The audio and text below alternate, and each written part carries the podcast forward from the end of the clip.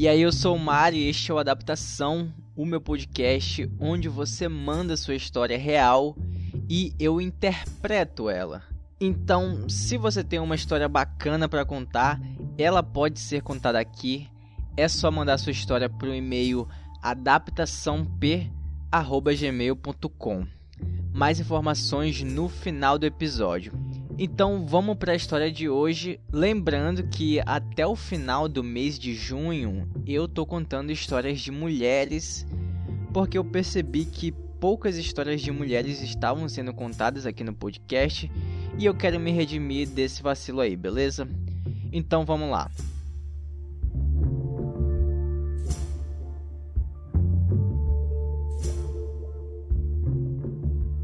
Primeiro, um pouco de contexto para ajudar no ritmo da história. Meus pais se divorciaram quando eu tinha 10 anos e o meu irmão tinha 8. Eles tinham comprado uma casa num terreno bem grande, então quando eles se separaram, eles dividiram esse terreno. A casa foi demolida e a minha mãe decidiu construir uma nova casa nesse terreno, na metade dela do terreno, para morar comigo e com meu irmão a gente morava numa cidade bem pequenininha que era bem conhecida por sua segurança. Sim, isso ainda existe no Brasil. Agora vamos avançar para quando eu tinha 15 anos. Hoje, em 2020, eu já tenho 25. Mas quando eu tinha 15 anos, a casa ainda não estava pronta. Então eu, meu irmão e a minha mãe, a gente morava num apartamento que ficava perto de onde a nossa casa estava sendo construída. Então, frequentemente a gente dava uma conferida lá na construção. Então, em uma certa noite, eu e a minha mãe voltávamos do supermercado e a minha mãe decidiu passar para dar uma checada lá na construção. E quando a gente estaciona o carro na frente da casa, o farol ilumina um homem que estava tentando pular a cerca da construção para entrar no nosso terreno.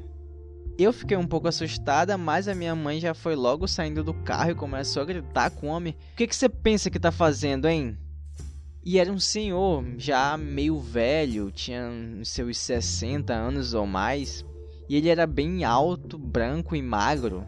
Tava começando a ficar careca, tinha cabelo só na lateral da cabeça, sabe?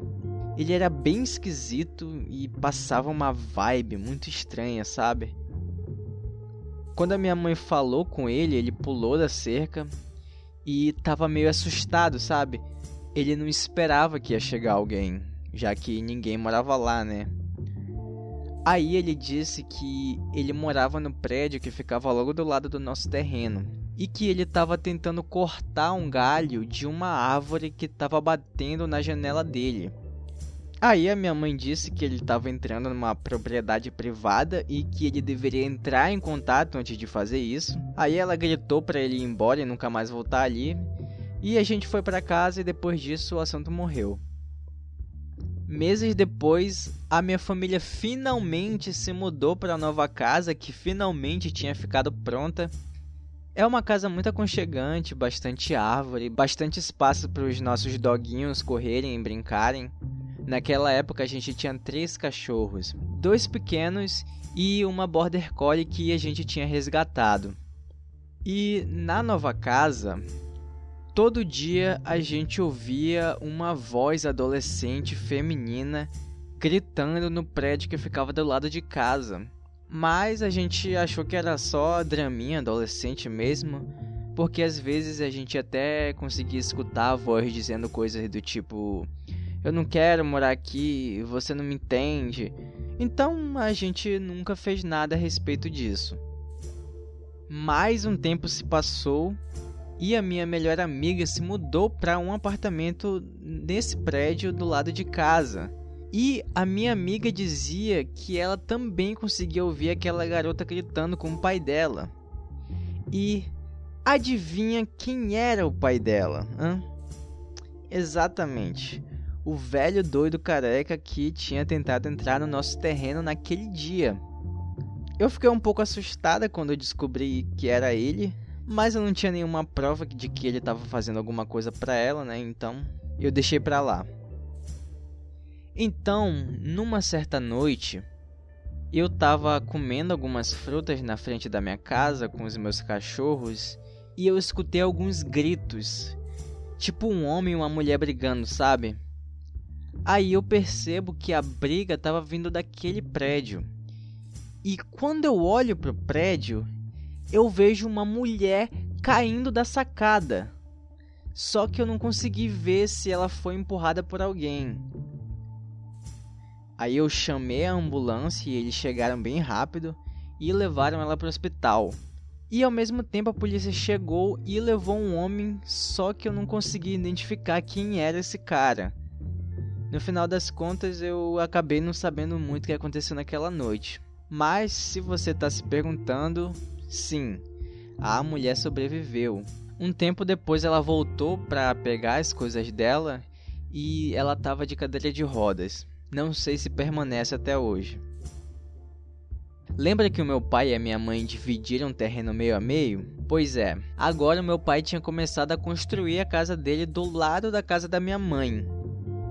E eu passava bastante tempo no apartamento da minha melhor amiga, que ficava do lado do apartamento daquele velho doido. E como eu disse, o nosso quintal tinha muitas árvores. E às vezes apareciam até alguns animais, tipo lagartos, cobras, gambás. Nesse dia, eu e a minha amiga estávamos na sacada dela e a gente estava observando um lagarto que estava andando pelo muro que separa o prédio e a minha casa. Aí, na sacada ao lado, o velho doido aparece com uma arma, tipo uma pistola, para atirar no lagarto. Aí a gente começou a gritar para ele não atirar, imploramos para ele não matar o pobre do lagarto. E ele olhou pra gente surpreso eu acho que ele não sabia que ele estava sozinho ali. Mas ele não disse nada e só voltou para dentro do apartamento dele. Conseguimos salvar o lagarto. Eu contei desse episódio para meu pai e o meu pai até me aconselhou a não interagir com aquele homem. Quando eu tinha 18 anos, as coisas começaram a acalmar. Ou pelo menos eu pensava, né? Uma vez, era por volta das 4 horas da tarde, e eu estava sozinho em casa, e eu decidi passear com a minha Border Collie, a minha cadela. E, e, ela é muito fofa, eu, eu costumava andar na minha bicicleta e ela ia me seguindo, correndo. E foi isso que a gente fez naquele dia. Beleza. Quando a gente já estava voltando para casa do nosso passeio, passando em frente ao bendito prédio, aquele homem doido pega uma pedra bem grande e joga na minha cadela. Na verdade, parando para pensar agora, talvez ele tenha até tentado me acertar, mas acabou acertando a minha cadela. Por sorte, ela estava correndo, então a pedra acertou apenas a perna dela. Xinguei o velho doido de tudo quanto é forma e voltei para casa verificando se ela estava machucada. Eu disse para minha mãe o que aconteceu e a minha mãe me aconselhou a não andar mais sozinha por aí. E eu ainda cheguei a levar a minha border collie no veterinário para ter um documento comprovando que ela se machucou e cheguei a levar esse documento até a polícia, mas acabou não dando em nada.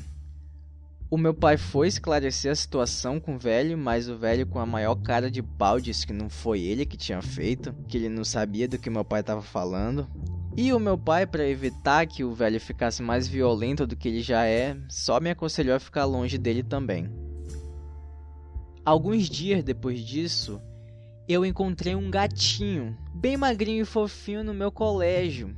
Eu estava sentada e o gatinho veio e sentou no meu colo. Aí eu levei ele para dentro da sala e assisti a aula com ele no meu colo.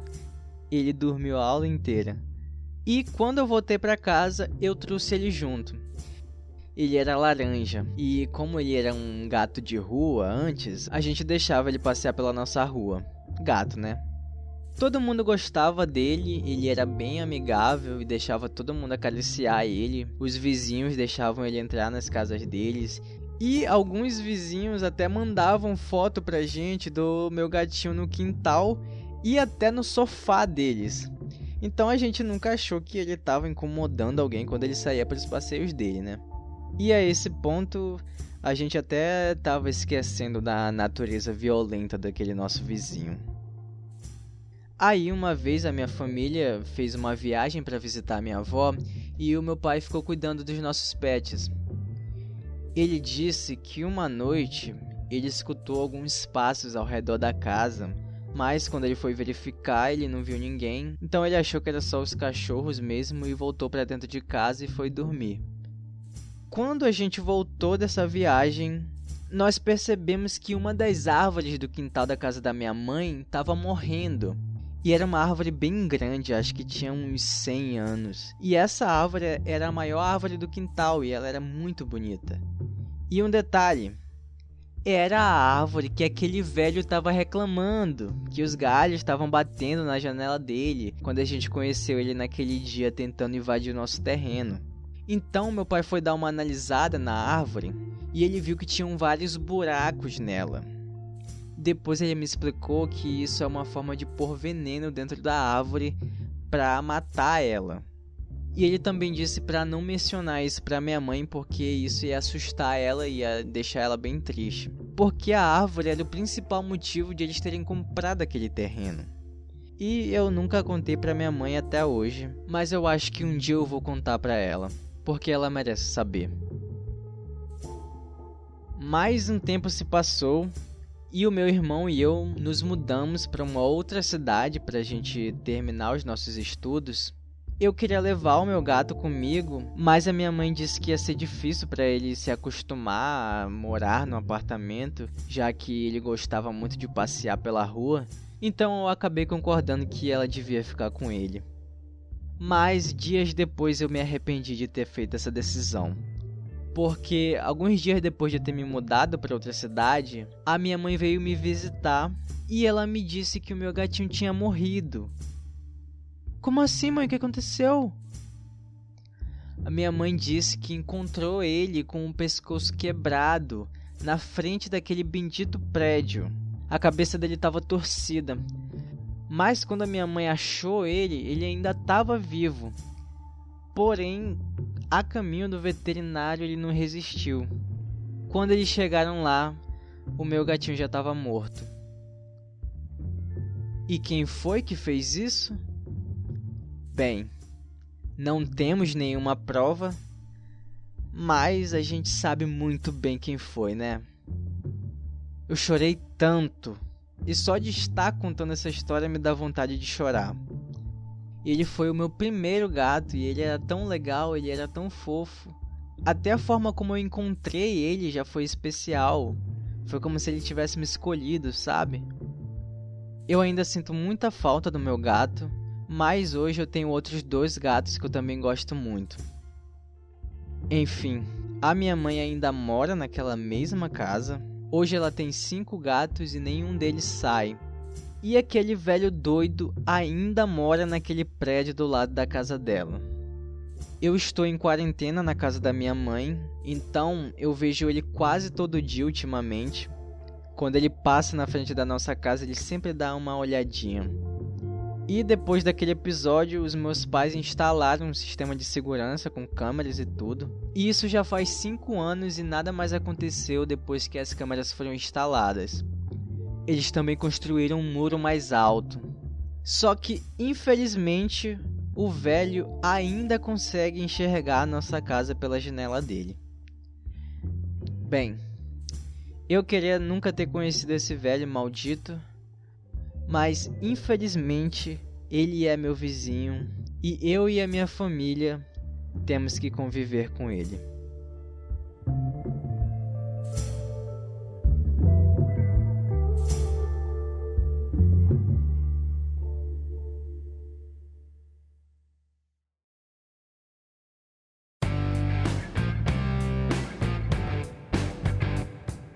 E essa foi a história de hoje. Eu espero que você tenha gostado. O Adaptação é o meu podcast onde você manda a sua história real e eu interpreto ela. Eu conto a história dessa forma assim, eu não apenas leio. Eu dou uma entonação, eu conto a história como se eu fosse você. Eu me sinto parte da história e é muito bacana fazer isso. E eu quero deixar aqui o meu muito obrigado para a dona desta história que me autorizou a contar essa história aqui no meu podcast. Eu espero que você e a sua família fiquem bem e que esse vizinho maluco não tente mais fazer nada para vocês.